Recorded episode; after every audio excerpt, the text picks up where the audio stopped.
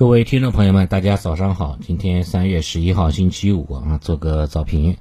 隔夜外围市场是动荡不安，又是呃下跌的一天哈。美股呢，是因为啊，美国二月份的 CPI 数据公布出来了啊，公布数据是百分之七点九，虽然说是符合预期吧，但毕竟哈也是创了四十年以来的一个啊这种 CPI 通胀的一个新高。纳指一度跌幅达到百分之二以上，那尾盘有所啊反弹啊，最终报收负的零点九五百分点啊，跌幅比较稍微小一点。然后欧洲欧股的话，相对来说跌幅就比较大了啊，当然也是跟这个欧洲的相关的一些这个监管机构哈有很大的一个关系，对吧？像欧洲央行也是提前结束了资产购买计划。再加上俄乌双方外长对吧，在土耳其谈的不顺利，没有谈出个和平结果来啊，所以说话呢，大家又开始担心这个地缘冲突了。欧洲对吧，几大指数啊，欧洲斯托克五零啦、德法啦，跌幅都在百分之三左右这样的一个跌幅。相对于欧美昨天晚间下跌来看，那么这个有呃另外一个方向，呢跌得更惨，对吧？这那真的是小巫见大巫了，那就是咱们的这个天下第一大帮啊，丐帮中概股。中概股呢，昨天是遭到了重击，嗯，像像一些什么知名的，对吧？阿里巴巴啊，腾讯，对吧？这一类的跌幅在百分之七左右，像京东啦，像拼多多啦，对吧？的这一类的话，的跌幅呃更大一点，跌幅呢都在百分之十几，对吧？百分之十五、百分之十七啊这样的一个跌幅空间，啊，原因的话呢有多种原因吧。一方面原因是京东，对吧？京东昨天晚间是公布了相关的业绩，可以看一下，业绩情况是非常不尽如人意的啊！它的这个去年业绩可以说是爆雷了，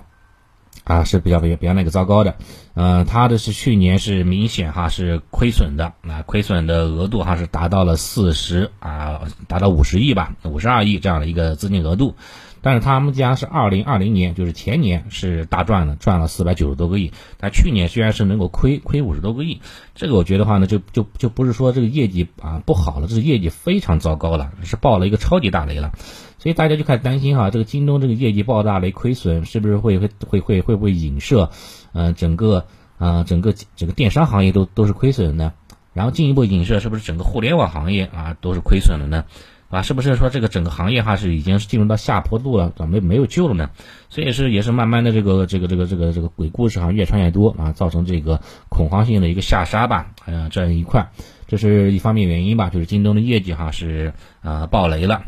另外一方面呢什么呢？另外一方面就是说像一些这个美国的这个 SEC，就是美国证监会那边嘛，也开始啊就是说啊出了一些杀手锏，对吧？也是也是搞了一些幺蛾子事情，对咱们。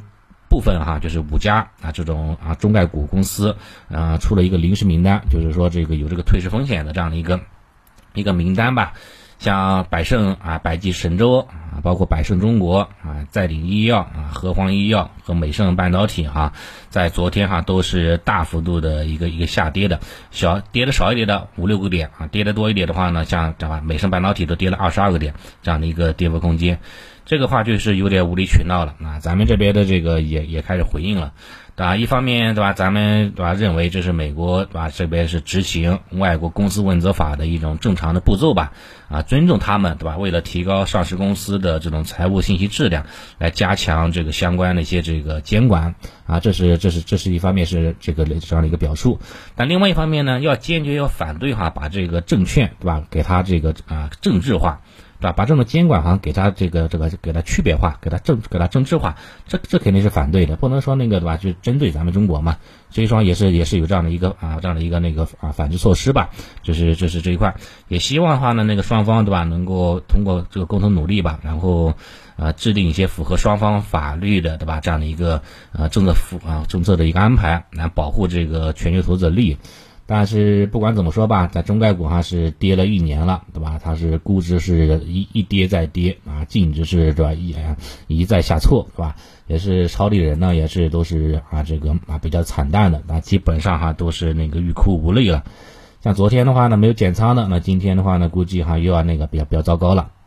啊，就像这这只能这样先熬着了，对吧？要么就早早的已经割掉了啊，要么哈就是那个就是继续选择躺平了。对吧？就只能是这样这样的情况了。只要只要一个方向不要去重仓，对吧？然后的话拉开档差，我那个人觉得话呢，在自己的心理范围之内，那应该还是可以承受的。如果承受不了的话呢，那那就要那就要去啊及时的调整自己的仓位啊，这还是非常必要的。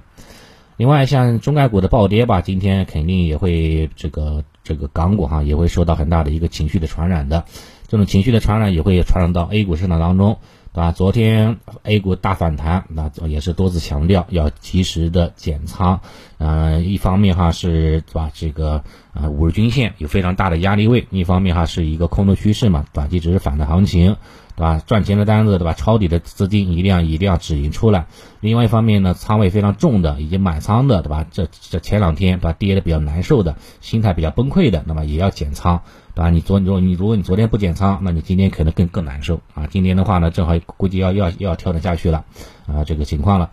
下方支撑的话呢，可以关注一下，就是沪指，沪指大概三千两百点应该就会有支撑了啊。想创新低的话呢，可能性就是不是比较小的。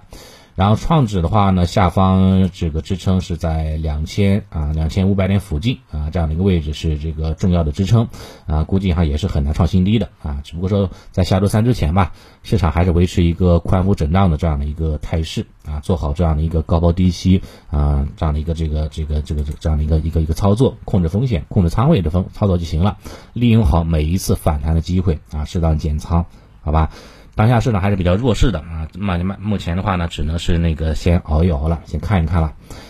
那早盘的情况就先聊到这里啊，谢谢大家。